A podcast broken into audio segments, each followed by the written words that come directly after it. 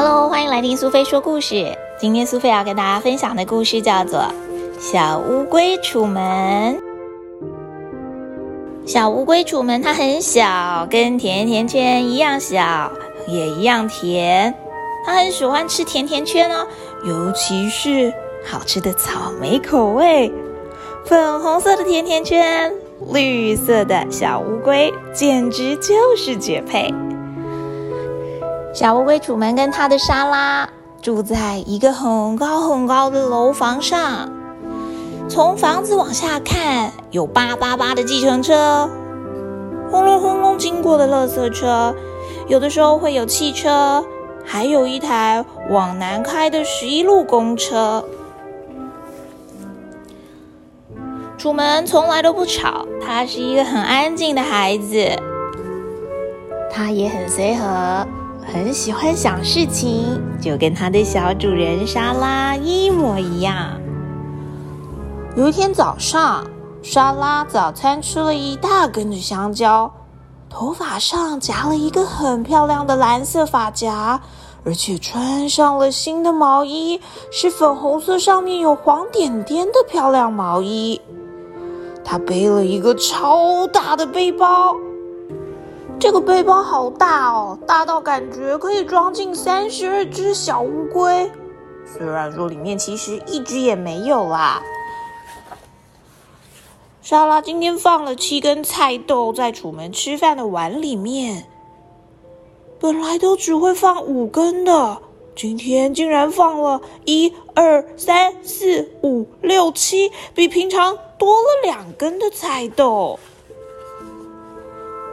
他亲了一下手指头，按在楚门的龟壳上，轻声的跟楚门说：“楚门，你要勇敢哦。”然后莎拉就出门了。楚门觉得有点担心，虽然莎拉本来也都会出门，而且一定会回来，不过今天他背的背包特别大，他还多吃了一根香蕉。夹了可爱的发夹，而且多放了两根菜豆，到底是怎么回事啊？仔细想想，莎拉看起来好像有心事。这个时候，楚门往他的窗外一看，莎拉竟然搭上了往南开的十一路公车。从来没有搭上十一路公车的，莎拉到底要去哪里呢？他该不会不回来了吧？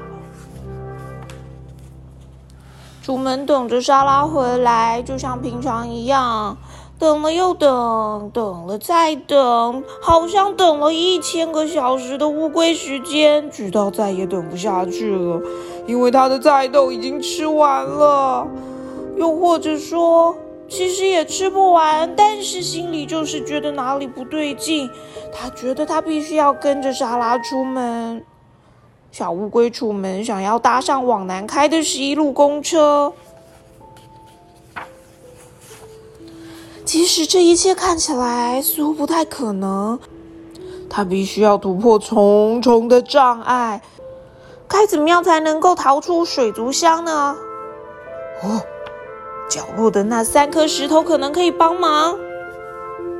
一二三，再用力的一撑，楚门竟然就这么溜出了水族箱里。沙发的扶手也是好帮手，位置放的刚刚好的抱枕，全都帮着楚门展开了他要去寻找沙拉的计划。但是。才逃出他的水族箱，楚门就觉得事情实在不太对劲。这地毯也太大了吧！莎拉不在家，整个家里好大，好陌生哦，让人觉得很不安。甚至连莎拉平常玩的玩具，看起来都一点也不友善。不过，让楚门觉得最焦虑的事情是。离开了他的窗户之后，他再也看不到那些计程车、垃圾车和外面的街景了。那他要怎么样才知道十一路公车在哪里？南边到底是哪一边呢？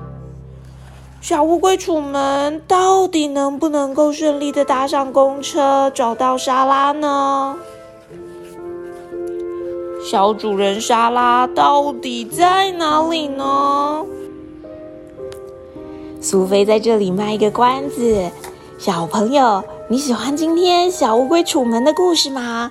你是不是也很好奇小主人莎拉到底去了哪里呢？你是不是也有很在乎的人，像是妈妈，或是爸爸，或是你的好朋友？他对你来说真的很重要，只要他一下子不见了，你就会觉得很紧张、很焦虑呢。每一个阶段都有不同的生活，都有不同的乐趣。不管是和小主人一起，和爸爸妈妈一起，还是你自己一个人，都要学着勇敢，学着开心，学着自在。就像小乌龟楚门一样，楚门做得到，小朋友你呢？